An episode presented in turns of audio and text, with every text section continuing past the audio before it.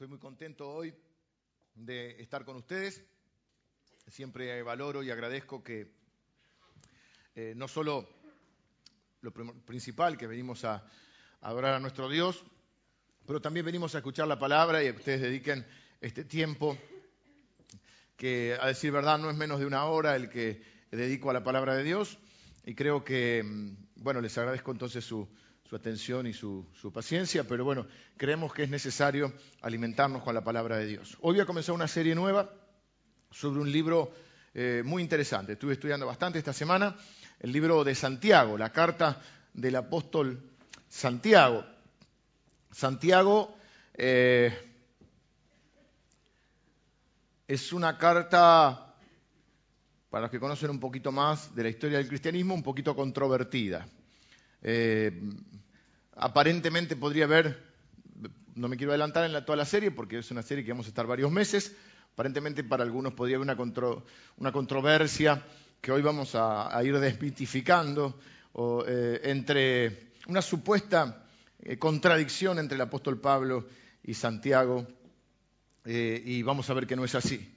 Y vamos a ver que ellos tenían una relación intensa y de respeto y aún de sujeción, pero no me quiero adelantar en el tema. Santiago, una carta que habla mucho acerca de las obras. Por eso, para ponerle un título así un poquito marketinero, le llamamos a la serie Just Do It, como dicen los de Nike, que significa hacelo, solo hazlo.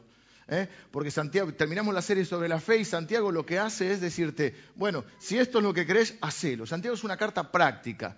Santiago no tiene que ver, a, mi modo de ver, eh, con, tanto con los temas eh, tan posteriores a la muerte eh, como, otras cartas, sino que es una carta para un, como un manual de práctica de vida, donde nos va a dar consejos prácticos de cómo esa fe que tenemos. ¿Qué, es la fe? Es la, es la, convicción de lo que no se ve, la convicción de que somos hijos de Dios, de que estamos en esta vida con propósito, de que Dios está con nosotros todos los días, que tenemos un, un Salvador, que tenemos una carrera, como vimos el domingo, una carrera por delante que correr, haciéndolo con perseverancia, despojándonos del pecado, del, de todo peso, de todo lastre que nos, que nos, retrasa en la carrera, poniendo los ojos en Jesús y que el, éxito de la carrera no es llegar primero, es llegar. Como en una maratón, lo importante es llegar. Vimos también que era una carrera de postas, donde hubo gente que corrió antes y que ya dejó el testimonio de Cristo sentado. Hace dos mil años que hay gente que está dejando sentado el, testimonio de Cristo. Pero hoy es nuestro tiempo de correr y de ser testigos del Señor. Hasta que nos, el Señor nos llame a su presencia y recibamos de Él la recompensa. Entonces, es casi una... Y, estaba mirando, qué interesante, que después de Hebreos en la Biblia viene Santiago. Yo no lo había pensado cuando lo hice así. Pero es casi una continuación, aunque va a ser una serie bastante diferente a, la anterior de Hebreos, pero es, es, de alguna manera una segunda temporada, como se dice ahora en, las series. ¿eh? ¿Por qué? Porque esto vamos a ver cómo esa fe repercute en nuestra vida diaria, en las cosas eh, sencillas o no tanto de la vida. Vamos a leer un solo versículo y el versículo 1 de la carta de Santiago. Versículo 1 va a leer Alejandra entonces de Santiago que viene después de Hebreos. Santiago, siervo de Dios y del Señor Jesucristo, a las doce tribus que están en la dispersión, salud. Bueno, eh, este Santiago, después les voy a explicar por qué, hay diferentes opiniones sobre esto, pero la, interpretación más eh, mayoritaria es que este Santiago que escribe la carta es el hermano de Jesús. Pues hay muchos Santiago porque era un nombre muy usado. El nombre Santiago también se traduce como Jacobo en la Biblia. Eh, por eso, bueno, en inglés es James o Saint James, porque Santiago en realidad sería Tiago, Santiago, ¿sí? Eh, San Jacobo, eh, no, sí, ¿cómo era?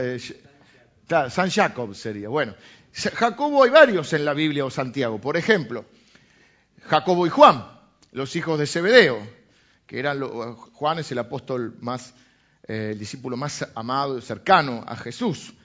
Jacobo y Juan, los hijos de Zebedeo. Después eh, hay otro Jacobo que era hijo de Alfeo.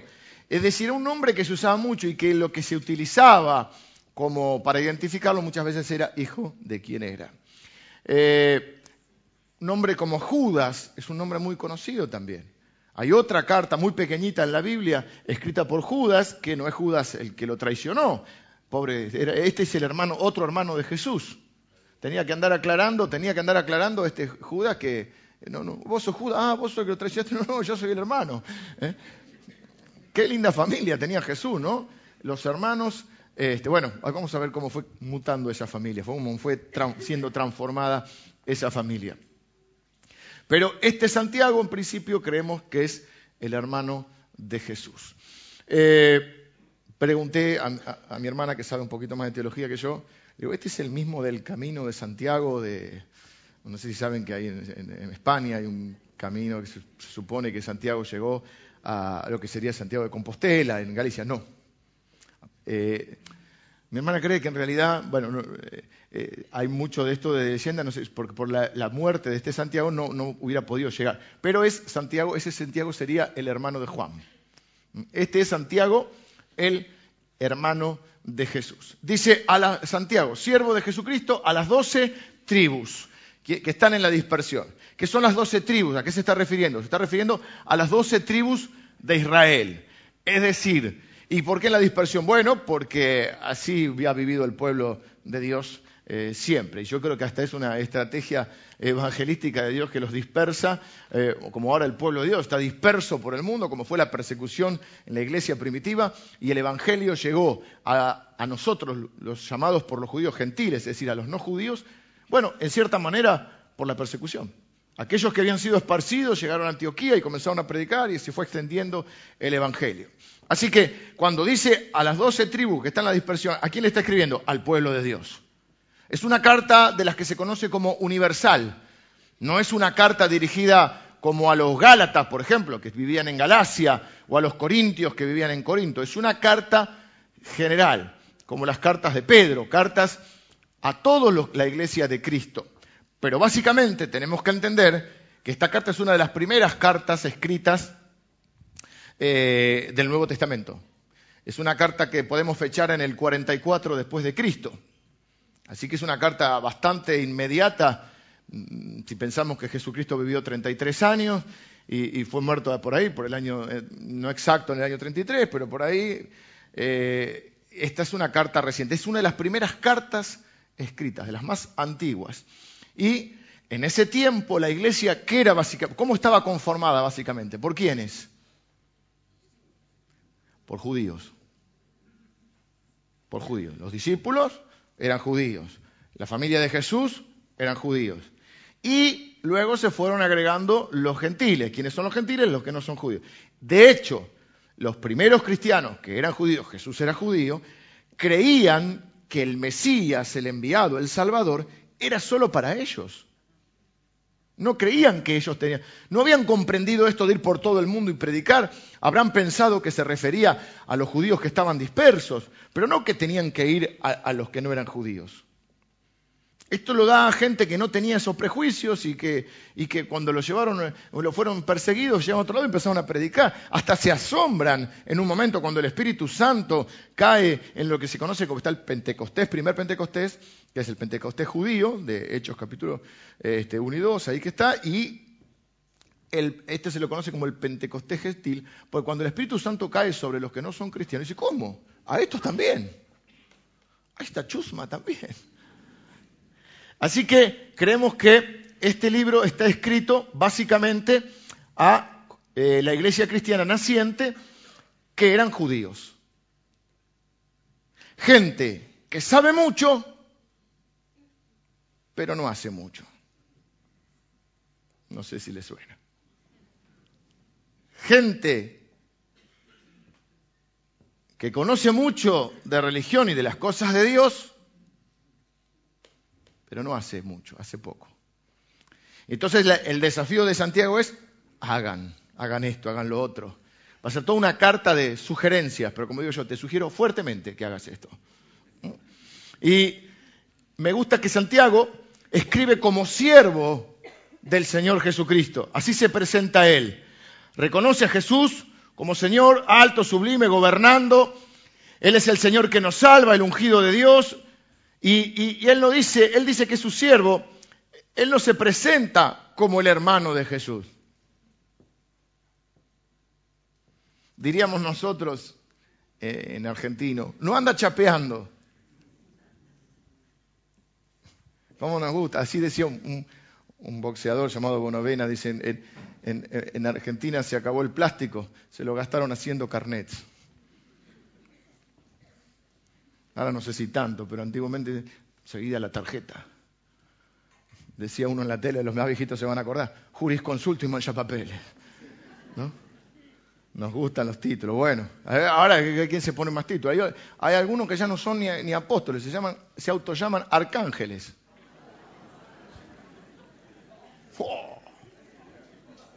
Arcángel. Ni ángel, ya arcángel. Que sería como ángel de ángeles. Pastor de pastores, ángeles de ángeles.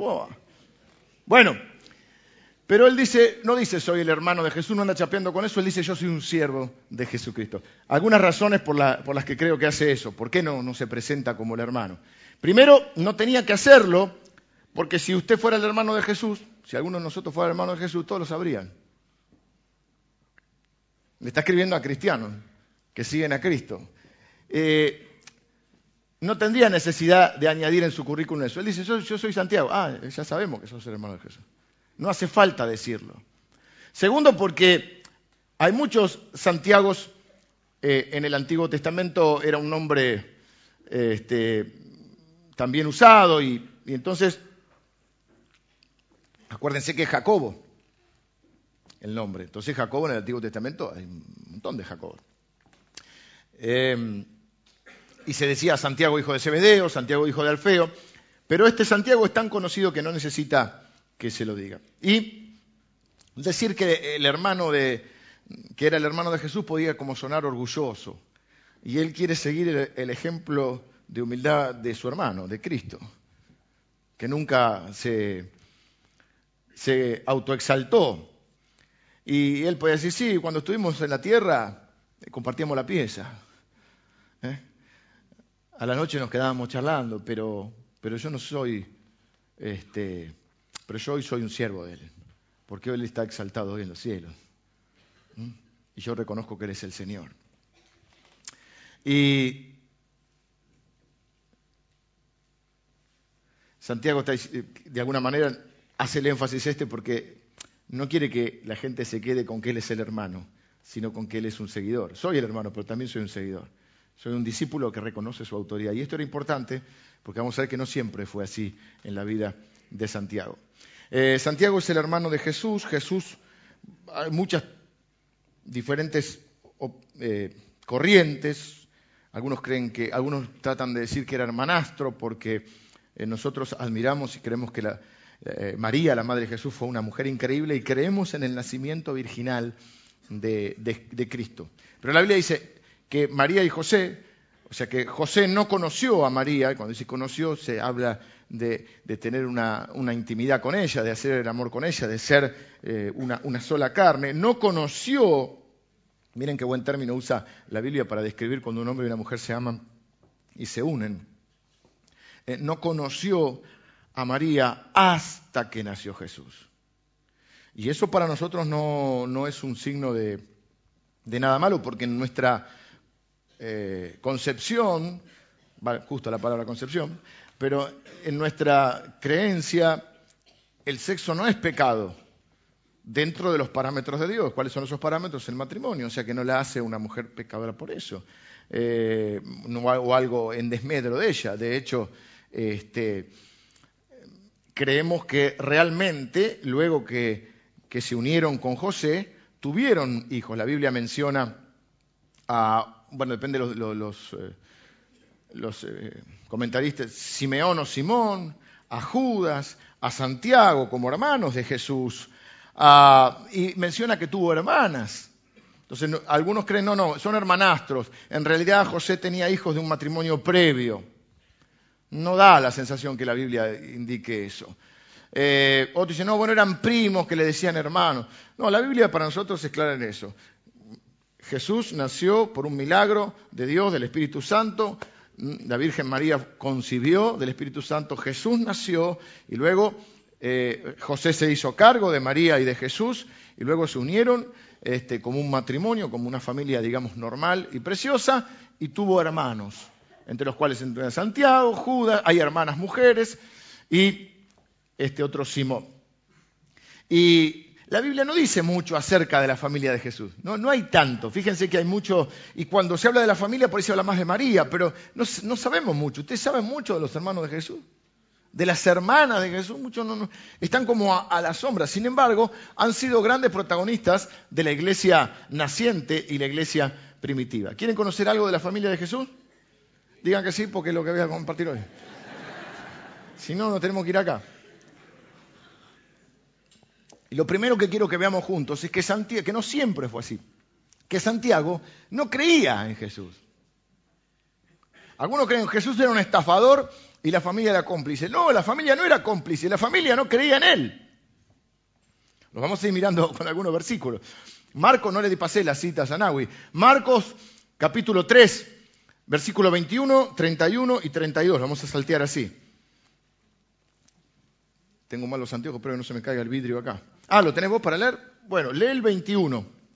Cuando lo oyeron los suyos, vinieron para prenderle, porque decían, está fuera de sí. ¿Quiénes son los suyos?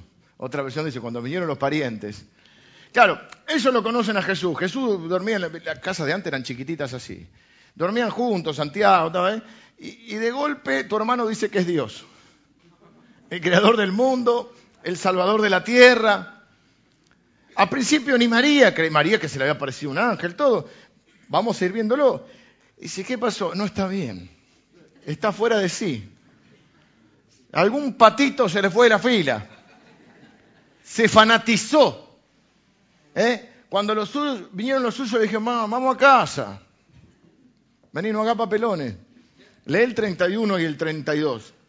Vienen después sus hermanos y su madre, y quedándose afuera, enviaron a llamarle. Y la gente que estaba sentada alrededor de él le dijo, tu madre y tus hermanos están afuera y te buscan. ¿Ven lo que digo? Jesús ya es un hombre grande, 30 años. Yo pienso que un hombre de 30 años, como Jesús, ya no vivía con la mamá. Hay un momento en que hay que crecer, hermanos. Está bien que la comida de mamá es irreemplazable, todos lo sabemos. ¿eh? Mamá te plancha la sabanita para que estés calentito, pero hay horas, hay un momento en la vida que hay que madurar. ¿eh? Y, sí, claro. Entonces Jesús era carpintero, trabajó, antes de irse de la casa también trabajó, porque otra cosa buena para los cristianos es trabajar. La Biblia dice, el que no trabaja, que no coma. Está bien que ayudemos al que alguien que está sin trabajo, que ayudemos a los pobres, a los necesitados, pero también que les enseñemos, como dice el dicho, bueno, vamos a darle pescado, vamos a enseñarle a pescar. Porque no se puede estar toda la vida con la manito así. Esperando que el gobierno, que los cristianos, que Cáritas, que la Cruz Roja, que todo hagan lo que, uno tiene que hacer. Hay gente que no hace por, sí mismo y, pide que los demás hagan por ellos lo que ellos no hacen ni por ellos ni por nadie. La Biblia dice que hay personas, el proverbio dice personas que tienen el plato de comida, pero son tan perezosos que no, comen por no llevar la comida a la boca, lo dice medio como humorísticamente. Entonces vamos a ayudar a los necesitados, pero vamos a enseñarle también a que se pongan las pilas. Jesús carpintero. Es un tipo muy fuerte, gente que los cuadros, el arte lo representó medio afeminadito, medio así, blandito. El castigo que soportó físicamente Jesucristo en las 12 horas de la famosa pasión de, que se conoce como la pasión de Cristo. Si usted ve la película de Mel Gibson, es bastante acertada, es muy cruda, muy cruel, pero es real. El castigo físico que soportó lo tiene que soportar un tipo muy fuerte. Vamos a ver que Santiago era un tipo muy fuerte, eran tipos rudos en esa época. Trabaja en la carpintería, pero un día se va a vivir solo. Entonces, y los discípulos que están con él, que están esos tres años de ministerio público, más o menos los 30 años, comienza a predicar. Deja la carpintería, se va a vivir solo, empieza a predicar y es como itinerante, va por todos lados recorriendo y predicando la palabra. Y va con los discípulos, los 12 discípulos, están prácticamente con él los tres años. La familia no.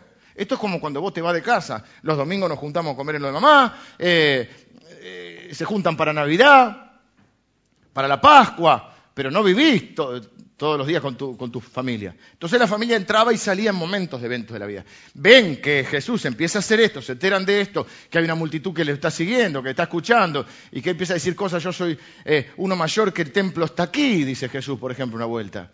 El templo, le tocaba el templo de los judíos, era como, viste, a Jesús lo matan por decir que es Dios. A Jesús no lo matan por ayudar a los, a los pobres, porque a la gente le encanta que la iglesia ayude a los pobres. No lo matan por, sanar a los enfermos. A la gente le encanta que la iglesia vaya al hospital. Dice, qué bien lo que hacen. ¿Cuándo se pone la cosa fea? Cuando empieza a hablar de Cristo. Ah, no sea fanático. El problema es con Cristo, y a Cristo lo matan porque se, unen los líderes romanos y los líderes judíos, y ya me dicen, ¿por qué? ¿Qué, tienen contra mí? Te, te haces llamar Dios. Así que imagínate si tu hermano empezaba a decir esto. Mirás el estado de tu hermano en Facebook y dice, soy Dios. ¿Qué pensarías? Bueno, yo sabía que el tipo tenía autoestima, pero se le fue a las nubes, ¿no?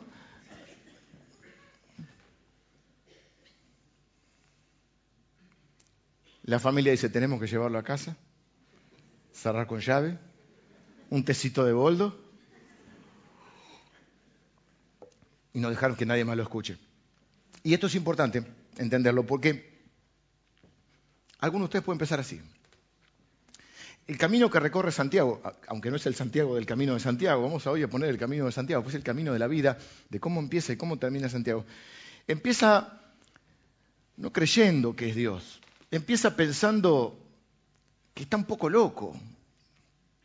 Y si él empezó así y progresó, me gustaría que muchos de ustedes progresen de la misma manera, que empiecen diciendo, bueno, eh, Jesús fue un buen hombre, lo queremos, pero capaz que era medio loquito, un idealista, hasta que lleguemos a comprender quién era realmente, que era Dios, y que la familia, al principio, no es que se puso de acuerdo para lograr la gran estafa, al, principio la familia lo quiso llevar a la casa, porque está fuera de sí, porque se enloqueció Jesús. Santiago dudaba, Jesús, Marcos 6, 3 y 4 nos va a presentar algunos miembros de la familia de Jesús. ¿No es este el carpintero, hijo de María, hermano de Jacobo, de José, de Judas y de Simón? ¿No están también aquí con nosotros sus hermanas? Y se escandalizaban de él. Mas Jesús le decía, no hay profeta sin honra, sino en su propia tierra y entre sus parientes y en su casa. Así que nombra Santiago, José, Judas y Simón, Santiago como Jacobo. ¿eh? Y menciona que tenía hermanas también. Y que dice, ¿no es este el carpintero? Se escandalizaban de él. En ese se escandalizaban de él, me quedó la duda. Si se escandalizaban de él solo los que, los que estaban diciendo esto, o también los hermanos de Jesús, o también la familia. Pero lo concreto es que muchos no creían en él. Y Jesús, porque aparte, ¿qué dice Jesús? No hay profeta sin honra, sino sino en su propia tierra y entre sus parientes. Entre sus parientes y en su casa. Ahora Jesús comienza a decir otra cosa muy fuerte para los que lo están escuchando, que su mayoría es un público judío. Yo soy un profeta. Yo soy como Moisés. Y él va a decir que, eh, va a citar Deuteronomio en un momento, y va a decir, yo soy el profeta del cual Moisés habló. O sea, hay cosas con las cuales no se broma, diríamos, ¿no? Cuando eras chiquito te tocaban tu vieja, cualquier cosa, pero no te insulten a la vieja, ¿no? Porque ahí íbamos a las piñas. Bueno, Jesús se mete con las cosas que para los judíos van a las piñas. Se mete con el templo, se mete con Moisés, se mete con Abraham. Antes que Abraham fuese, yo soy, le dice. O sea, a Jesús lo matan por eso. Que si esto es importante porque Jesús dijo que era Dios, salió a enseñar a predicar y dice, y a veces no hay profetas. Esto es una descripción, no es que debe ser así. Él está diciendo, se debe haber sentido solo Jesús, ni su familia creía en él. ¿Cuántas veces por ahí uno se siente, se ha podido sentir herido porque por ahí tu familia no estaba, no contaste con el apoyo de tu familia en algo que emprendiste? Hubieras esperado otra reacción de tu familia. Jesús está por enfrentar momentos muy duros de su vida. Una gran oposición, está por enfrentar la muerte, la tortura previa, y y sabe que le queda poco tiempo y hasta ahora no ve el apoyo de su familia. Repito, su familia no es que tampoco lo odian, no es que se oponen del todo, no es que son mala gente, no, no, no hay que exagerar, pero siguen relacionándose con Él, siguen hablando con Él, tratando de ayudarlo, de hacerlo recapacitar, de amarlo, pero aún no entienden plenamente o no aceptan quién es Él. Y a veces puede pasar en nuestra vida que nuestra propia familia no entiende el cambio que se ha producido en nuestra vida. No comprenden en quién nos hemos convertido. A muchos de ustedes les debe pasar. Porque los que nos conocen saben que somos pecadores y somos pecadores. Y es entendible que les cueste asumir el cambio. ¿Qué sos ahora? Buenito. ¿Qué sos? ¿Te volviste predicador? ¿Qué sos pastor? A mí mis amigos cuando estaban en la universidad, y, que obviamente, ¿qué conocen tus amigos? Mi familia no, porque mi familia cristiana, pero mis amigos, ¿qué conocen de vos? Conocen facetas no recomendables. Conocen tu currículum, que es una forma elegante de decir que conocen tus pecados, tus errores. Frase fea, pero ¿qué dicen los pibes? Tus mocos. Se mandó un moco. Es una frase horrible, pero quiere decir que te metiste la pata. Es mejor que decir otras cosas. Y entonces ahora que eso, ahora sos bonito. Ahora sos el pastor. Lo primero que te van a decir es viene el pastor. Para ellos todos son pastores. ¿Viste? Todos son pastores. Un jugador dice, no, porque yo creo en Jesús. Eh, el pastor, ya lo cargan, ¿viste? Es así. Te la tenés que bancar. Pero es así porque muchas veces la familia o los cercanos estuvo presente en los peores momentos de nuestra vida. Y lo que fuimos, a veces, normalmente, tapa lo que ahora somos. ¿Y qué hay que hacer? Lo que hizo Jesús, tener tiempo, tener paciencia. Y lleva tiempo. Y ser perseverante y ser constante, porque el tiempo es un gran aliado para el que hace las cosas bien.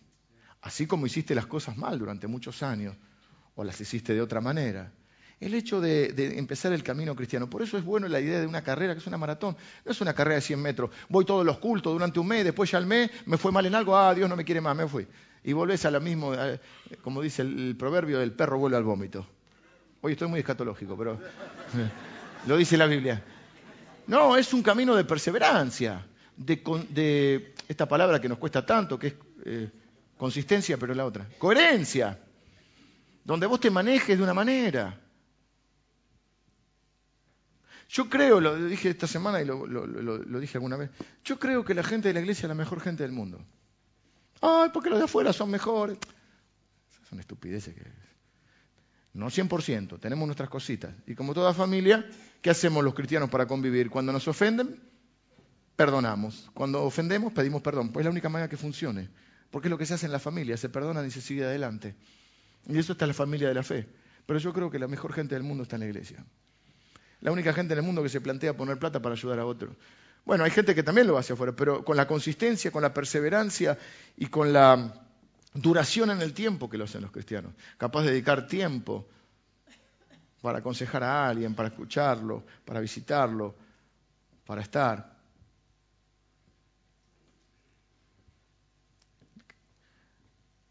Para mí la mejor gente del mundo la que está en la iglesia. Pero hace falta paciencia. Y tenemos que tenerle paciencia a aquellos que que, hoy no lo entienden porque un día alguien nos tuvo paciencia. Alguien oró mucho tiempo por nosotros, alguien nos predicó, alguien nos escuchó, alguien nos visitó durante mucho tiempo. Pero falso o verdadero, sería difícil, hermanas, que ustedes están acá, que mañana tu hijo diga que es Dios. Vos le cambiaste los pañales, le escuchaste los berrinches, y ahora dice que es Dios. Es difícil. Bueno, pero poquito a poquito ellos van a aceptar quién es Jesús. Lo aman a Jesús, porque lo van a buscar porque lo aman, no lo dejan solo, pero están choqueados por las declaraciones que hace Jesús. Y así, eh, algunos de ustedes van a estar en ese proceso. Saben un poquito de Jesús, quizás tratan de ser buenas personas, creen un poquito en la Biblia, no lo odian, no se oponen, pero no están convencidos de que Jesús sea Dios o el único camino o el Salvador. Están en el proceso de aceptarlo, como su familia, como Santiago. Y Santiago dudaba de Jesús. Miren lo que dice Dice que en el capítulo 2 del libro de Juan, que es el, discípulo este amado, Jesús hace el, primer milagro, que es el famoso milagro de transformar el agua en vino en las bodas de, de Caná. Y en Juan 7, Juan 7, 2 y 5, va a decir que había una fiesta como la Navidad o la Pascua. Le llamaban la fiesta de los judíos, la fiesta de los tabernáculos, donde la familia se volvía a reunir. Acuérdense, está viviendo solo, está viajando por todos lados. Entonces hay momentos en que se reúne con la familia. ¿Dos al cinco? Dos al cinco. Estaba cerca la fiesta de los judíos, la de los tabernáculos, y le dijeron sus hermanos, sal de aquí y vete a Judea, para que también tus discípulos vean las obras que haces, porque ninguno que procura darse a conocer hace algo en secreto. Si estas cosas haces, manifiéstate al mundo, porque ni aún sus hermanos creían en él. Perdón, esa es la, clase, la frase clave. Ni aún sus hermanos creían en él. ¿Eh? Él está diciendo, ¿vos te crees gran cosa? Bueno, si sos quien sos, ¿por qué te quedas en este pueblito? Salí, anda al mundo. Es como cuando vos le decís a alguien, ¿eh? dale, ¿crees que tenés razón? Hacelo, a ver cómo te va.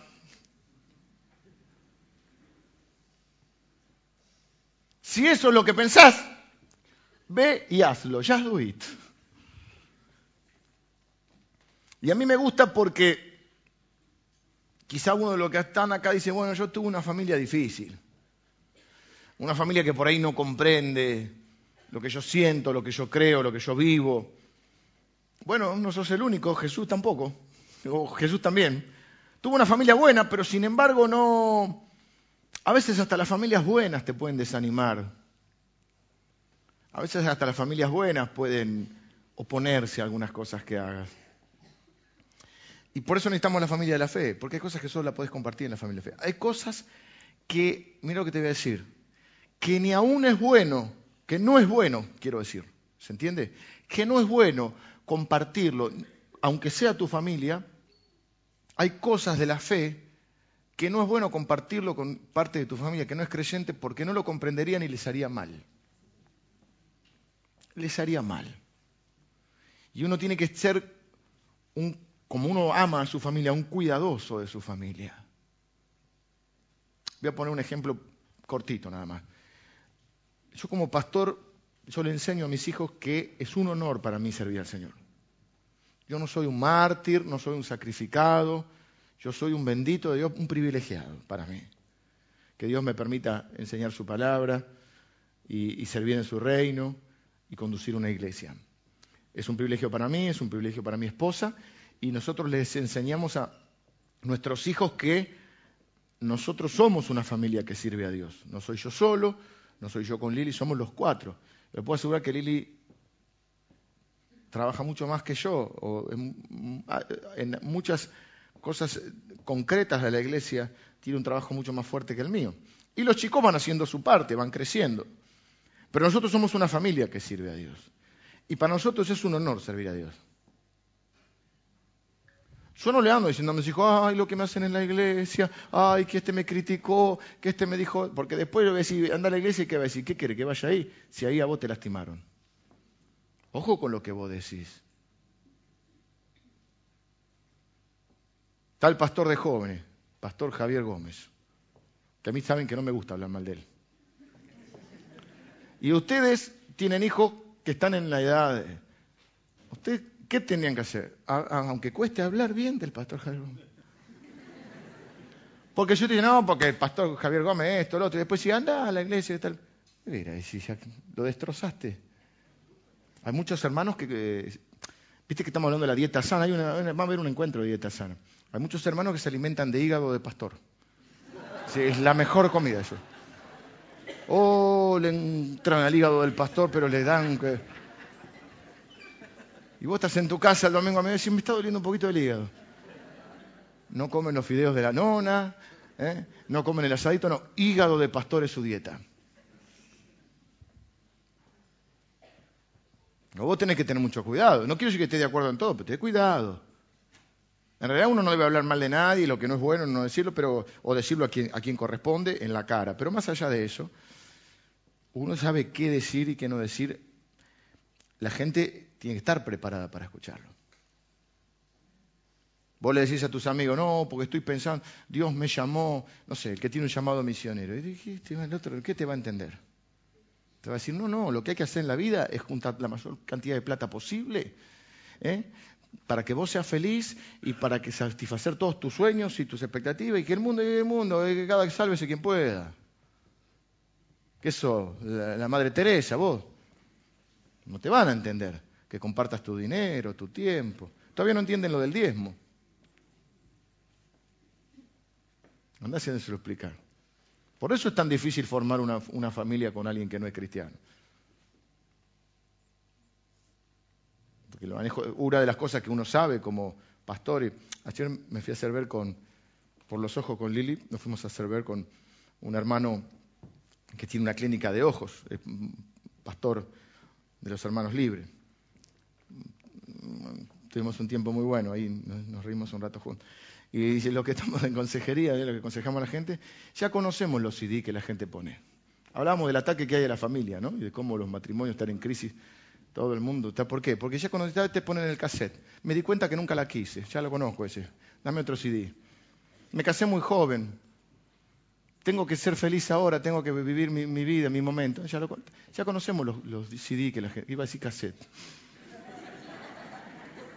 Estoy poniendo viejo. El cassette. Eh, ya conocemos el CD, los CD que la gente pone. ¿Por qué dije esto? ¿Ah? Uno de los problemas de los matrimonios como es el manejo del dinero. Por eso Jesús dijo que lo que compite con el amor a Dios es el amor al dinero. La gente ama el dinero. Amamos el dinero, todo. Yo dije, yo no soy humilde. Yo tengo que decir, yo soy un orgulloso que busca la humildad. Yo no soy manso, yo soy un iracundo que busca la mansedumbre. Yo no soy este, generoso, yo soy un avaro que busca ser generoso. Es decir, uno tiene que plantarse en ese punto. Si no, como ese que decía, yo, eh, yo antes era orgulloso, ahora soy perfecto. Y la plata es un problema. Los matrimonios pelean por plata, por la crianza de los hijos. ¿Y qué es lo otro que siempre digo yo? Siempre repito lo mismo. Y los celos. Los celos. Las tres cosas, más o menos. Y no sé si hay alguna más, debe haber. Pero esas tres. Pero una es la plata. Y entonces vos imagínate, un matrimonio que no comparte la fe no puede disponer del dinero de la manera que, Dios quiere que dispongamos. Me encanta esta familia que no anda por ahí con el alba acá, ¿viste? Son todos, todos santos. No, son gente común. ¿eh? gente real, con dudas reales, en un proceso real y que llegan a tener una fe real. Por eso la Biblia es un libro honesto. ¿Qué te dice? Mira, al principio la familia de Jesús no creía en él. Y cuando dijo, dijo, la verdad, dijo la mamá y los hermanos, ninguno creía en él.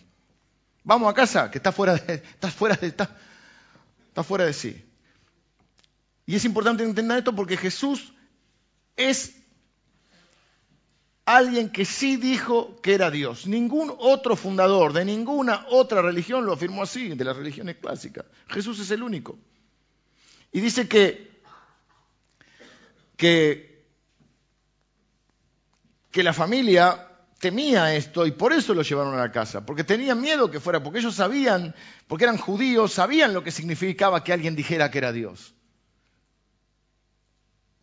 Pero cuando lo mataron, cuando lo crucificaron, también estaba ahí la familia. Y la mamá estaba a los pies de la cruz. Santiago produce un cambio en su vida así. Ahora lo vamos a ver. Hasta acá está dudando, llevándolo a la casa, medio escandalizado, medio choqueado. Era el hermano. Si mi hermano me dice que era Dios, que es Dios, yo decía, bueno, si me decía que era Satanás, va, vaya y pase es más creíble, pero Dios. Y ahora Jesús es muerto por decir que es Dios. Eso no le convenía ni al imperio romano ni, a los religiosos que generalmente no entienden nada y lo matan a los tres días.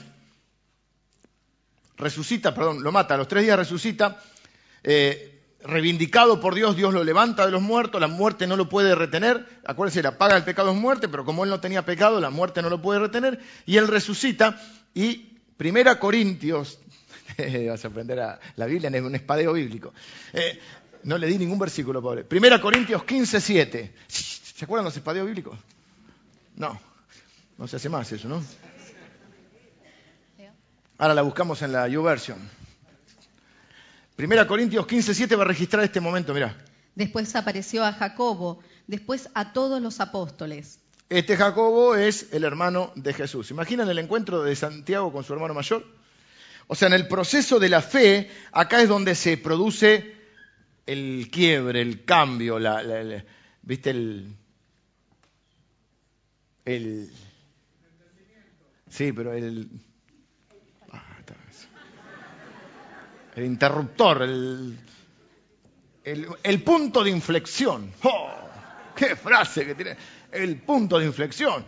De alguien que duda, ahora se, se transforma en alguien que va a ser siervo de Jesucristo, va a ser pastor de la iglesia más importante de la historia en ese momento, que es la iglesia de Jerusalén. La iglesia de Jerusalén es como el tronco y las otras iglesias son las ramas. Todos se nutren de ahí. Esa es la primera iglesia y, Santiago va a ser pastor como por 30 años de esa iglesia. Va a escribir un libro de la Biblia. Va a ser, ahora vamos a ver que va a ser autoridad espiritual, porque hay niveles de autoridad y de liderazgo en la iglesia, va a ser de los niveles más altos de la iglesia este hombre que dudaba y que pensó que su hermano estaba loco. Pero ahora, cuando lo ve resucitado, este que era medio indeciso, ahora ¿qué hace? Se transforma en el seguidor, uno de los seguidores más fieles que tiene Jesús. De hecho, muere como mártir. Si Jesús hubiese sido un impostor, su madre lo sabría. Si Jesús hubiese sido un impostor, sus hermanos lo sabrían. Y en la iglesia naciente, la inicial, la más pequeñita, que está conformada por sus seguidores más eh, cercanos y judíos, está la madre y están los hermanos de Jesús. Son parte de esa iglesia. A mí me gustaría que eso pase con muchos de nosotros, que quizá lo vimos a Jesús como alguien medio raro, sin entender mucho, sin comprender todo, que un día podamos verlo como es, como el Salvador. Yo creo que esta es una de las evidencias históricas más más importante. En Semana Santa dimos una charla sobre las razones por las que creemos que Jesús resucitó y por las que creemos que el Evangelio es verdad. Y una es el cambio que se produce en sus seguidores. Los que estaban asustados, los que no creían, de golpe la mayoría de ellos muere como mártires, da su vida. Y la única explicación que yo encuentro para tal clase de fe es que lo vieron resucitado. Personas que le tenían miedo a la muerte que ahora no tienen miedo a la muerte y que dicen, mátenme, no me importa, yo me voy con él. Me voy a encontrar con él. Todo, Pedro muere crucificado boca abajo. Santiago se cree que los mismos líderes religiosos que, que mataron a Jesús van por él, van por Santiago. Y lo llevan a, un punto más alto del templo para que reniegue la fe y lo tiran. Y parece que Santiago era muy fuerte y no muere. Y entonces lo apedrean. ¿Cómo este que pensó que eh, estaba loco ahora es capaz de dar su vida de esta manera? Lo mismo que Pedro, lo mismo que Juan que lo tiraron en, agua o aceite hirviendo, lo mismo que a todos los seguidores que fueron martirizados. ¿Qué es lo que cambió en esta gente? Que estaba atemorizada, desanimada, algunos no creían, otros estaban asustados, a que de golpe se transformaron, eh, fueron capaces de la vida. ¿Le iban a dar por una mentira? No. La única explicación es que se encontraron con el resucitado. Y es la única explicación que pasa en nuestra vida, que hemos cambiado. ¿Cómo puede ser que éramos como éramos y ahora somos, aunque la gente no lo crea? ¿Por qué? Porque nos encontramos con Cristo. Y la evidencia de un encuentro con Cristo es el cambio. Si no hay cambio, no hay encuentro con Cristo. Si no hay transformación, no hay encuentro con Cristo. Puede haber religión, puede ser parte del grupo de jóvenes, tu hijo puede ir a la iglesia, tu esposa, eh, pero la verdad que lo que produce un encuentro con Cristo es una transformación. No somos perfectos, pero estamos en proceso. Pero si no hay transformación, si no hay cambio de vida, no hay encuentro con Cristo. Podés tener un conocimiento intelectual de Cristo, pero no una experiencia real con Él. Por eso escribe esta carta, Santiago, para decirle a toda esta gente, ojo, hay muchos de ustedes que saben mucho, pero hacen poco.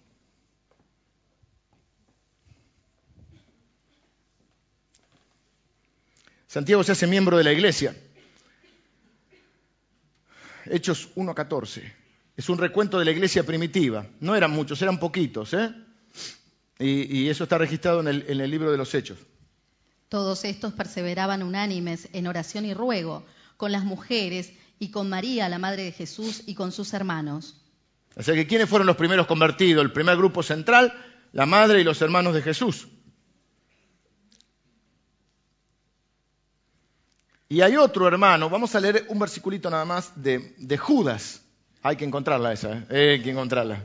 Esa está por Pedro ahí atrás. Como decía una hermana, en mi Biblia no está. Encima es una hojita. Ni yo la encuentro. El que la encuentra primero la lee. Allá está. Bueno, Judas 1.1. Judas es el otro hermano de Jesús. Miren lo que dice. Judas, siervo de Jesucristo y hermano de Jacobo, a los llamados santificados en Dios Padre y guardados en Jesucristo. Ahí está bien, está bien. ¿Qué dice Judas? Siervo, otro que dice, no dice. Y este dice, hoy el hermano de Santiago. O sea que sabemos que es el hermano de Jesús, pero él no dice soy el hermano de Jesús, dice yo soy Sigue el ejemplo. Qué familia tan tremenda, ¿no? Qué familia espectacular. María y José criaron a sus hijos, criaron a Jesús, criaron a Santiago y criaron a Judas. Y al otro, Simón o Simeón, depende de los historiadores, que también siguió la línea. Porque cuando lo matan a Santiago, el que toma la posta es Simón. O sea, fuimos por el mayor, porque los religiosos no entienden, aunque a veces no entienden nada. ¿no? Entonces lo mataron a Jesús, no les, no les fue suficiente. Santiago, que antes dudaba de las palabras de Jesús, ahora predica las palabras de Jesús. Lo matan. ¿Creen que va a tener la historia? No, hay un hermano más. Simón, qué familia tan linda. Y Judas. Y yo quiero que algunos de ustedes entiendan esto, porque los dos escribieron libros de la vida, eh, libros de la Biblia. Los dos fueron pastores. Eh, el otro Simón también, tres pastores en la familia. Y yo quiero que algunos entiendan que no es poco. Escúchenme lo que son más grandes acá. Algunos de ustedes, el ministerio más asombroso que van a tener y lo más útil que harán por el reino de Dios es criar siervos de Dios. Quizá uno puede ser humilde, un pobre pobre o trabajador o de clase obrera, pero si uno es útil y, se, levanta a sus hijos y los cría en el camino de la fe y los enseña bien y hace que esos chicos sean siervos de Dios, ese va a ser el aporte más útil al reino de Dios que ustedes hagan. Y no es poco. No sabemos casi nada de José, pero evidentemente fue un hombre de Dios que adoptó a Jesús, que se hizo cargo de María, jugándose la vida a él, creyéndole a Dios, que tuvo los otros hijos y que a todos los crió de esta manera. Así que es una familia increíble y yo creo que, bueno, nuestros hijos harán su vida y no somos responsables de todo lo que hagan, pero sí somos responsables de una gran parte de su crianza. Y como digo yo, tus hijos hablan de vos. Son los frutos. El fruto, el árbol se conoce por el fruto. Estamos diciendo cuando son grandes harán su vida y tomarán sus decisiones. Pero gran parte de su vida va a estar marcada por su infancia. Por eso la Biblia va a decir, instruye al niño en su camino, y aun cuando fuere viejo, no se apartará de él. Nosotros oramos por nuestros hijos, nadie está exento de que nuestros hijos tengan sus dudas, eh, emprendan su camino y, tengan sus vaivenes como lo hemos tenido todos nosotros. Pero tenemos que confiar en que lo que les enseñamos de chicos les va a quedar. Y la mejor manera de enseñar, casi la única, es el ejemplo. Entonces, que ellos te vean. Uno puede decir, che, tenés fe, y si ellos te ven desesperado frente a una situación. Ellos van a aprender por lo que vean, más que por lo que vos puedas decir. Hay que hacer las dos cosas, hablar y acompañarlo. Luego tenemos que confiar en eso, no desesperar, seguir orando, seguir perseverando. Ellos tienen que hacer su recorrido, pero estemos seguros que lo que les enseñamos en el camino del Señor, ellos lo van a recordar. Quizá en un momento de quebranto, en un momento de crisis de su vida, porque en general llegamos al Señor así, ellos se van a acordar de lo que les enseñamos. Bueno, continúa la historia. Eh, ahora les voy a hablar de la reunión más importante en la historia del cristianismo, para mi modo de ver. Ustedes saben que yo no miento, exagero. Hay, por lo menos vamos a ver dos encuentros que son de los más importantes. Nosotros estamos acá por esta reunión, que les voy a mencionar. Esto para generar un poco de... hay que vender, hay que vender el libro, hay que vender Santiago. El primer concilio, exactamente. Mirá, Emilio, como sabe de lo que le vamos a hablar. Me dijo así un pastor amigo, que es como mi pastor, me dice, vos te equivocaste de profesión, vos tendrías que vender buzones. Y le digo, bueno, yo no vendo buzones, pero vendo a Jesucristo. Es, es, es transmitir una idea de una manera. Bueno, Hechos 15, una de las reuniones más importantes de la historia del mundo. ¿eh? Ah, no te dije el versículo, pará. Es que no lo tengo anotado yo tampoco. Porque es todo el 15, pero bueno, no vamos a leer todo. ¿13 te gusta? A ver. Pará, les cuento y después leemos. Porque si no, tenemos que leer todo el capítulo. Dijimos que en el cristianismo primitivo eran todos judíos. Al principio eran judíos. No, ahora la mayoría son gentiles, o sea, nosotros somos gentiles, quiere decir, no somos judíos. Los judíos se refieren así a los no judíos, como gentiles. Cuando la iglesia nace, nace en Jerusalén, son judíos. Hay unas persecuciones, van unos a Antioquía, se convierten eh, un montón de gente. Y entonces la pregunta del millón era, ¿qué hacemos con estos tipos? Porque los judíos seguían muchos rituales entra en escena Pablo, que es un apóstol que no estuvo con Jesús, pero que se le apareció Cristo directamente, era un perseguidor de la iglesia, judío, eh, un hombre muy preparado intelectualmente, un hombre de una gran fe, en principio en Dios, no, no, conocía a Cristo, entonces como él creía mucho en Dios, creía que hacía un bien persiguiendo a los cristianos, porque él pensaba que los cristianos eran unos chantas. Un hombre de dinero, que usaba ese dinero para servir a Dios, al Dios que él creía, pero no, reconocía a Cristo, Cristo se le aparece en el camino. ¿Él que iba en el camino? Iba persiguiendo cristianos. Para que, como decían estos mentirosos, que digan la verdad. Los metía en la cárcel, que yo. El tipo muy importante. Ciudadano romano, por eso se podía manejar por todo el imperio como quería. Y se le aparece Cristo y le dice, ¿por qué me persigues? Porque la iglesia es de Cristo y cuando uno persigue la iglesia, persigue a Cristo. Cuando vos hablas mal de la iglesia, hablas mal de Cristo. Ojo porque te pueden tirar del caballo cae del caballo, queda ciego, ¿por qué me persigues? Y le da un llamado, vos vas a ir a predicarle a los gentiles. Y empieza todo esto. Entonces los judíos dicen, ¿qué hacemos? Por ejemplo, los judíos se circuncidaban, no voy a andar explicando qué, pero ya somos todos grandes. Y entonces dice, ¿qué? ¿Se tienen que circuncidar o no? Porque había una corriente y dice, bueno, los aceptamos, pero tienen que, además de ser cristianos, tienen que hacerse judíos.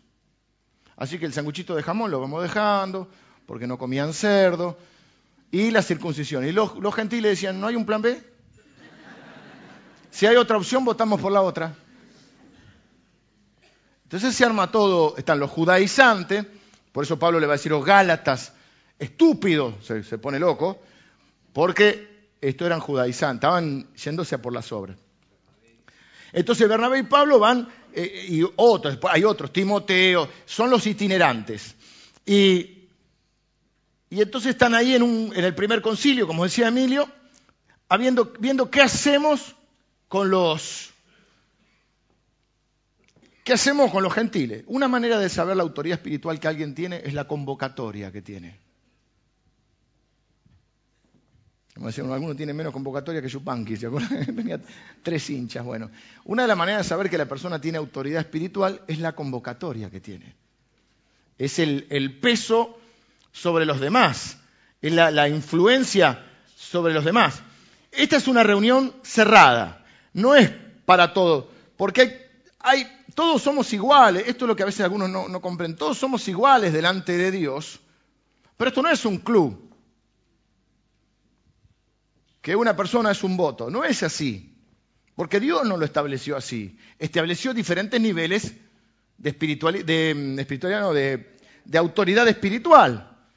Entonces no es, a ver, todos los cristianos votamos, ¿los circuncidamos o no? No, se junta el concilio, se juntan los líderes espirituales. ¿Quién está ahí? Por ejemplo, está Pedro. Pedro es el líder de los apóstoles. Pedro, cada vez que se nombra a los apóstoles, si usted ve en la lista, al primero que nombran a Pedro. ¿Por qué? Porque Pedro es el líder designado por Jesús. Para mí, sin duda, es Pedro el líder designado por Jesús. Siempre se lo nombra a él. Se nombra Juan. ¿Juan quién es? Juan es el amigo de Jesús. Generalmente estaban Jacobo, Juan, el otro Jacobo. Jacobo, Juan y Pedro. Cuando va a orar Getsemaní se lo lleva. Son los tres que están más cerca de él. Porque en todo lado no hay que ponerse celoso ni mal, pero eh, hay diferentes niveles de relación. No podemos tener todos la misma relación. Entonces, bueno, él tenía, tenía los doce y dentro de los doce tenía estos tres. Bueno, Pedro es el líder designado por, por Jesús. Está Juan, está Pablo, y Bernabé que vienen a dar el informe. Ahora les voy a hablar de Pablo. Y está Santiago. Entonces están diciendo, ¿qué hacemos? ¿Qué hacemos? Se produce un silencio dramático, como si estuviéramos en una película. ¿Y quién cree usted que va a hablar? Santiago.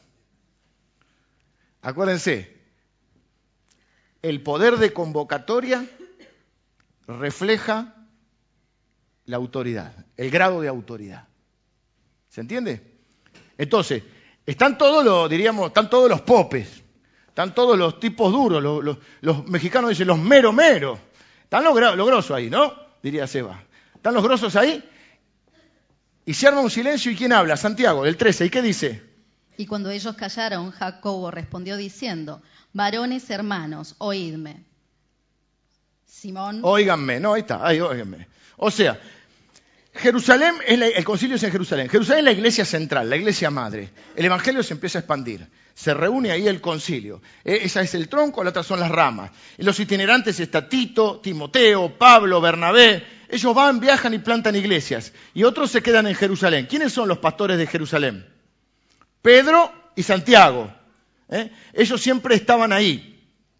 Ellos nutrían a la rama. Y cuando surgían problemas, ¿qué hacían? Iban a Jerusalén, se juntaban ahí y ahí es donde cocinaban la cosa.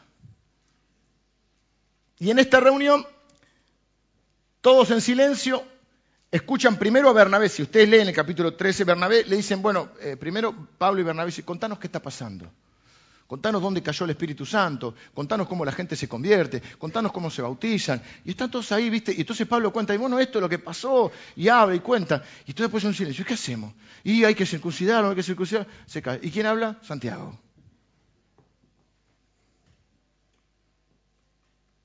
Está Pedro ahí, que aparte Pedro enseguida hablaba, o sea, no es calladito, no es que era tímido. ¿Alguien puede dudar que una de las autoridades espirituales de la iglesia era Pedro? No, está Pablo, están los apóstoles. Es más, no todos les dije podían asistir a esta reunión. Yo no sé si me hubieran invitado a mí. Y si me invitaban, ¿qué hacía yo?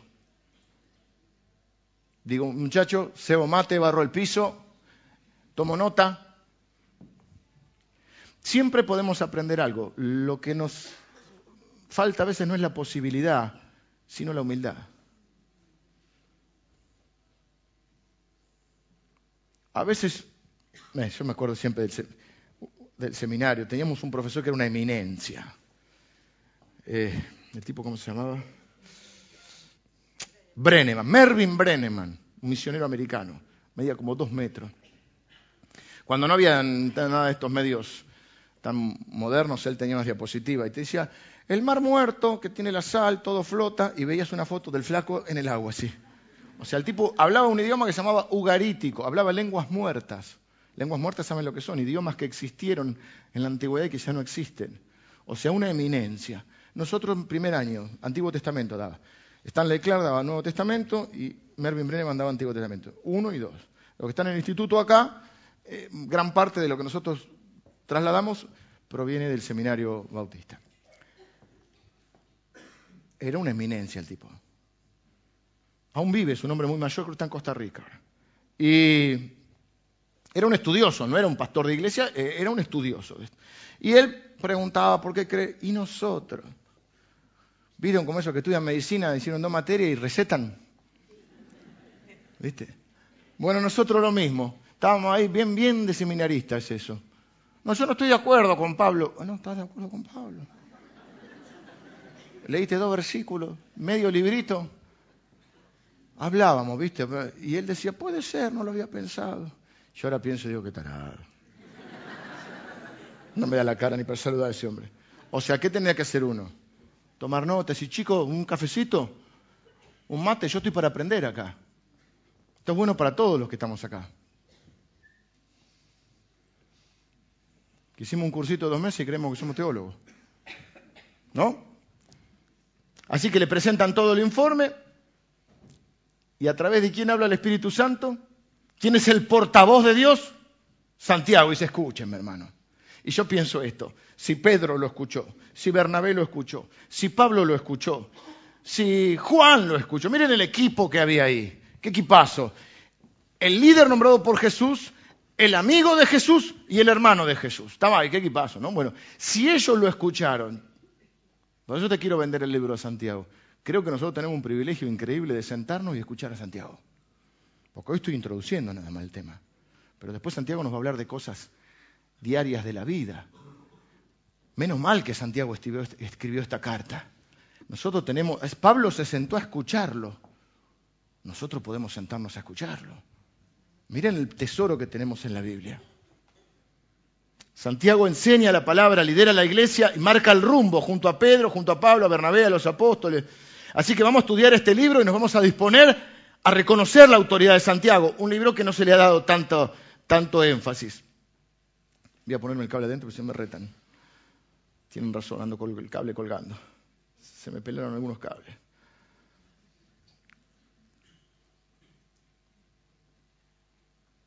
Bueno, tengo que leerlos uno más. Denme cinco minutos Ah, lo que dijo, no se puede decir, tienen que leer todo el capítulo. No, no importa, lo que, porque lo que quiero ahora eh, centralizar, porque nosotros vamos a escuchar lo que dice, lo que quiero centralizar es la autoridad que tenía Santiago. O sea que el tipo era grosso, puro y soñador, se va. Pero no termina ahí, porque en varias ocasiones, ahora sí quiero que me preste atención a esto también, en varias ocasiones lo van a buscar a Santiago. Santiago queda en Jerusalén, él no viaja, él es el pastor de Jerusalén. Pablo es el que anda por todos lados y Gálatas 1, 18 y 19 va a decir, Pablo, ¿qué pasa? Perseguía a los cristianos. Cuando se convierte nadie, nadie confiaba en él. Decía, este se hace pasar por uno de nosotros y después nos mata. Es como que se infiltra para ver qué estamos diciendo y después nos va entonces no confiaban en él. Bernabé es el primero que confía en él. Y Pablo está contando su experiencia de cómo le fue. Y fíjate lo que dice Pablo. Después, pasados tres años, subí a Jerusalén para ver a Pedro y permanecí con él quince días, pero no vi a ningún otro de los apóstoles, sino a Jacobo, el hermano del Señor. O sea, lo mismo, Lili, no sabemos que habló con Pedro, pero estuvo quince días hablando con Pedro. Otra de las reuniones más importantes del, Nuevo Testamento. ¿Qué hace Pablo? Se somete a la autoridad de Pedro y de Santiago. No lo vi a Pedro y lo vi a Santiago, el hermano de Jesús. Ahora escuchen esto, porque ninguno de nosotros tuvo el llamado que tuvo Pablo. Pero a mí me hace gracia que muchos cristianos dicen, no, porque Dios me dijo, no me sujeto a nadie, tengo un ministerio propio. Y yo le pregunto, ¿dónde te congregás? Hace poco a veces vienen, uno que yo soy evangelista, puedo compartir, ¿qué querés compartir? No te conozco. O bien otro, yo tengo un ministerio de esto. ¿Y a quién te sujeta? ¿A quién te congregan? No, no, a mí me lo dio el Señor. Qué lindo que sos. Vos sos un peligro. Vos sos un mono con navaja. Claro. Un mono con una pistola y todos estamos... Porque Pablo, ninguno, creo yo, recibió el llamado como lo recibió Pablo. A Pablo se le apareció Jesús y le dijo, yo te doy un ministerio vas a ir a los gentiles, vas a escribir libros de la Biblia, vas a enseñar todo el Evangelio de Cristo. ¿Y qué hace Pablo? Va a reportar a la autoridad. Va, no cualquier autoridad, va y se reúne con Pedro y con Santiago. Así que esto lo pone al nivel de autoridad a Santiago de los apóstoles y del líder de la iglesia. Y yo estoy entusiasmado porque veo que si Pablo está dispuesto a viajar kilómetros para dar cuenta de lo que está haciendo. Nosotros tenemos mucho que aprender de Santiago y mucho que aprender de esto. No hay autoridad. No podés tener autoridad si no sabés estar bajo autoridad.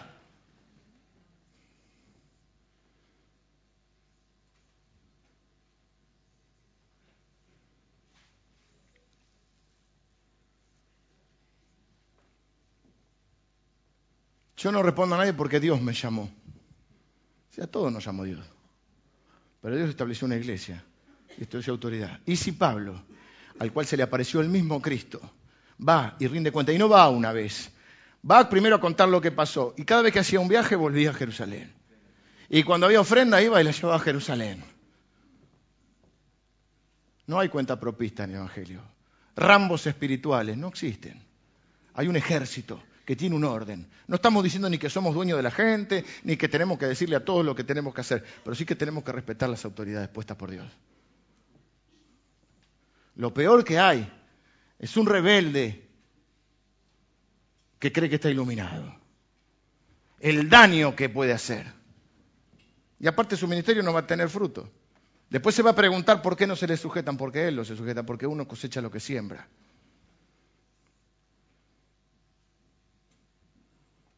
¿Saben el sobrenombre? Tengo que apurar un poquito porque ya estoy terminando. A ver si lo tengo acá. ¿Vos tenés Gálatas 2.9? A ver si es esa la que quiero leer. Y reconociendo la gracia que me había sido dada, Jacobo, Cefas y Juan, que eran considerados como columnas, nos dieron a mí y a Bernabé la diestra en señal de compañerismo para que nosotros fuésemos a los gentiles y ellos a la circuncisión. Oh, Santiago, Pedro y Juan van, Bernabé dice, miren, se me apareció Dios, se me apareció Jesús, me dijo que tengo un ministerio. Eh, quiero escribir también para el Señor, quiero hacer esto, quiero hacer lo otro. ¿Qué les parece? ¿Tengo su bendición? Le dieron la, la diestra en señal de compañerismo. O sea, él fue a pedir la bendición para hacerlo. Porque la autoridad la tiene la iglesia. Y Cristo es cabeza de la iglesia. Y cuando Cristo quiso establecer la misión al mundo, no, estableció un montón de organizaciones, estableció una, la iglesia. Entonces Pablo, el apóstol para mí más trascendental del Nuevo Testamento, si se quiere, fue a ver fue a hablar con ellos. 15 días. Contó su testimonio, le contó todo lo que había vivido. Y Pedro le dijo, ok. Me pusieron las manos y lo mandaron. A la circuncisión quedaron Pedro y, Santiago y Juan. Ellos quedaron, digamos, predicando a los judíos. Y Pablo iba a ir a los gentiles. Ahora, fíjense qué equipo. ¿Y cómo los nombra a Santiago, Pedro y Juan? Entre ellos Santiago. ¿Cómo lo nombran? ¿Cómo era su sobrenombre? Columna. Ellos son columnas del templo, son como las columnas de mármol de un templo. Estuvieron el año pasado y van a estar el año que viene. Son los que sostienen lo que hace una columna. Acá hay muchos constructores, ahora fueron a construir. ¿Qué hace la columna? Es la que soporta la carga, ¿o no? Están las vigas y las columnas. Si sacás, cuando querés reformar tu casa, ay, porque quiero una cocina abierta. Yo quiero una cocina abierta también. ¿Viste esas que son así como... Pero guarda, porque si sacás la columna, Patapúfete.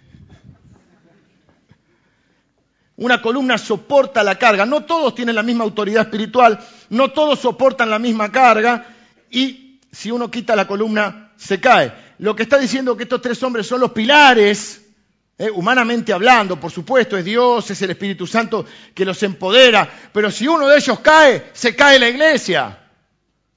Si uno de ellos cae en pecado, pierde la cabeza, o pasa cualquier cosa, una parte de la iglesia se va a caer porque son las columnas que soportan. Nosotros tendríamos que orar por las columnas de la iglesia, para que Dios las sostenga.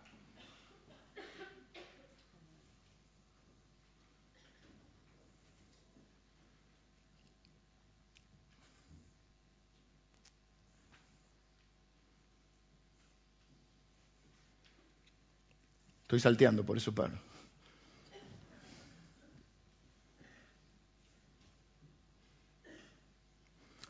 Santiago es martirizado en el año 63 o 64, como les conté. Los religiosos lo matan, pero se levantan otros, otros hermanos de Santiago para continuar la obra, porque la obra es de Dios y la iglesia de Cristo no va a caer. Va a caer algún pedazo de la iglesia cuando alguna columna cae, pero la iglesia de Cristo sigue en pie. Tiene dos sobrenombres más, con esto estoy terminando. Dos sobrenombres más tiene Santiago. Le dicen columna le dicen Santiago el justo. Qué lindo que te conozcan de esa manera, ¿no? Santiago el justo.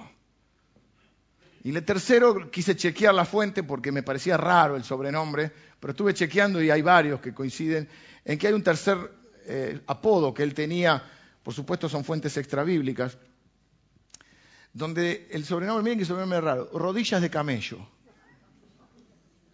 Yo cuando leíste dije, rodillas de camello, ¿qué, es esto?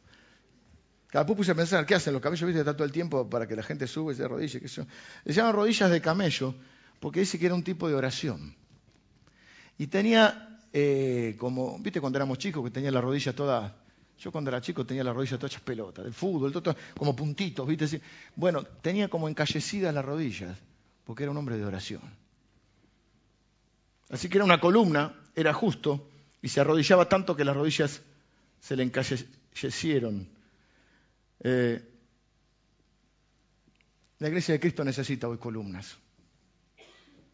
Hombres que asuman la responsabilidad hombres y mujeres, me refiero a, seres, a personas que asuman la responsabilidad, que sean sólidos, como una roca de mármol.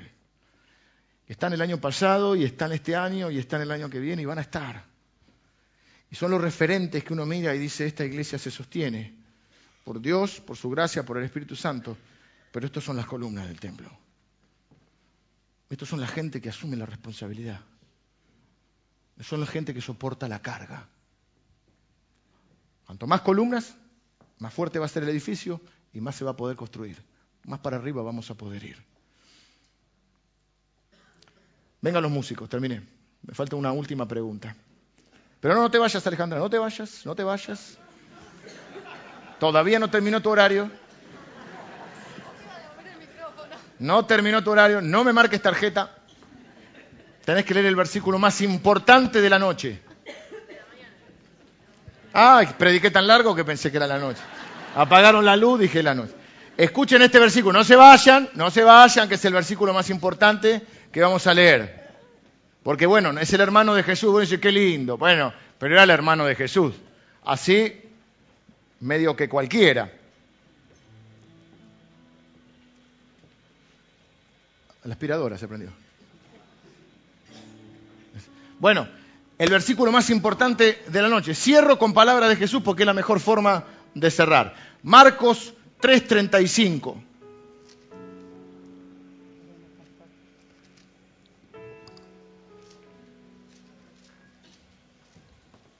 Porque todo aquel que hace la voluntad de Dios, ese es mi hermano y mi hermana y mi madre. Uno dice, me hubiese gustado ser el hermano de Jesús, me hubiese gustado ser Santiago. Bueno, ¿qué dice Jesús? Todo aquel, no algunos, no los que nacieron de familia cristiana, no los que son este, hijos de cristianos, no los que tienen abuelitos cristianos, no los que son los hijos de pastores, todo aquel que hace la voluntad de Dios, ese es mi hermano, esa es mi hermana, esa es mi madre, esos son mi familia. Yo quiero invitarte hoy a que asumas tu identidad como hijo, como hermano, como miembro de la familia de Jesús. ¿Quiénes son los que hacen la voluntad de Dios? Los que hacen, los que tienen una fe que la proclaman, pero que la viven, que la ponen en práctica. Ve y haz tú lo mismo. ¿eh? decía la, Biblia que Jesús decía, ve y haz tú lo, ve y haz tú lo mismo verías tú lo mismo. ¿Mm? Y la pregunta entonces que, que quiero dejarte en esta mañana es, ¿qué te está pidiendo, o vamos a ponerlo mejor, qué te está ordenando el Señor que hagas? ¿Qué te está mandando? ¿Cuál es la voluntad que vos ya conocés de Dios? Pero quizá estás como Santiago al principio mucho no creo, después por ahí estás dudando, por ahí te parece medio loco lo que Dios está pidiendo, o por ahí no le ves la vuelta, o por ahí tienes miedo. Jesús dice, yo voy a ser tu hermano, yo voy a estar con vos, yo te voy a acompañar todos los días de tu vida, te voy a ayudar, te voy a animar, voy a estar a tu lado, yo soy tu familia. Porque todo aquel que hace la voluntad de mi Padre es mi hermano. Es mi familia.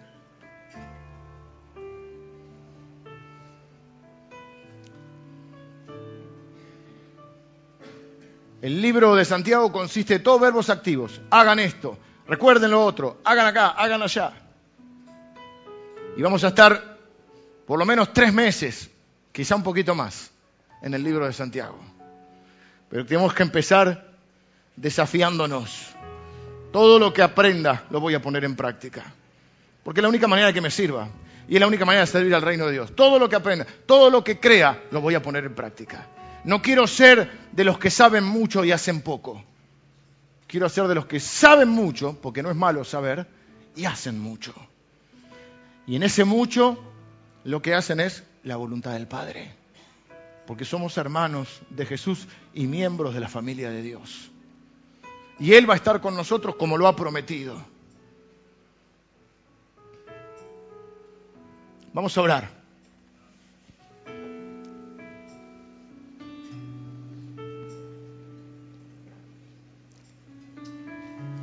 Los hermanos de Jesús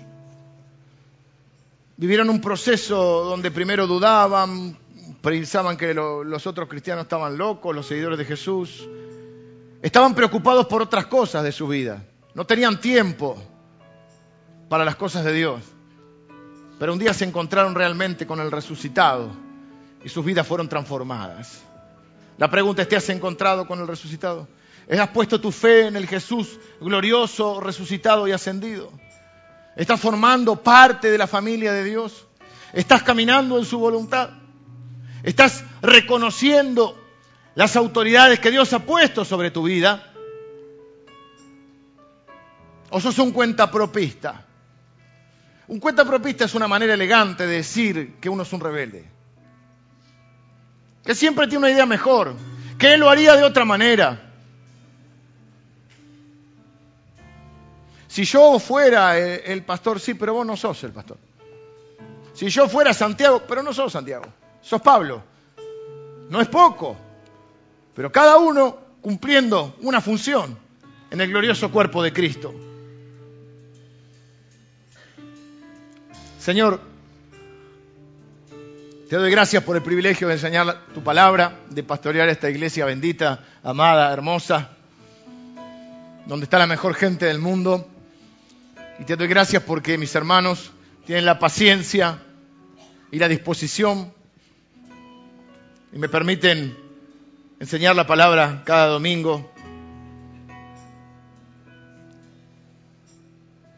Te doy gracias porque obras a través de las familias de esta iglesia, a través de las personas de esta iglesia, a través obviamente de tu Espíritu Santo, pero ese Espíritu Santo obra en nosotros Gracias por aquellos que están criando futuros siervos de Dios. Gracias por aquellos que están criando o formando familias fuertes, poderosas en Cristo. Están edificando en la fe a las generaciones futuras. Gracias por esta iglesia que como familia prepara a las generaciones futuras para que porten el mensaje del Evangelio. Gracias por tu Espíritu Santo, que trae poder a nuestras vidas para poder hacerlo. Sabemos que María, Santiago, Judas, Pedro, hoy están en tu presencia. Son tu familia y reconocen que vos sos Dios. Nosotros nos unimos a esa familia. La pregunta final es, ¿te puede incluir Dios en su familia? ¿Estás dispuesto a hacer su voluntad? ¿Te puede incluir Dios? Esa es una respuesta que dará cada uno de nosotros. Y de eso determinará el rumbo y el futuro de nuestra vida y de nuestra familia y de esta bendita y gloriosa iglesia. Te dejo unos minutos para que hables con el Señor ahora y recibas y aceptes el desafío y la responsabilidad. Algunos de ustedes están llamados a ser columnas de esta iglesia. Asuman esa responsabilidad. Asuman la carga.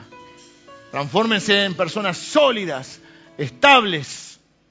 Algunos de ustedes están llamados a tener las rodillas de camello, a ser las personas que sostienen en oración a esta bendita y amada iglesia. Todos estamos llamados a ser justos por la fe en Cristo Jesús. Te doy un minuto para que ores ahí donde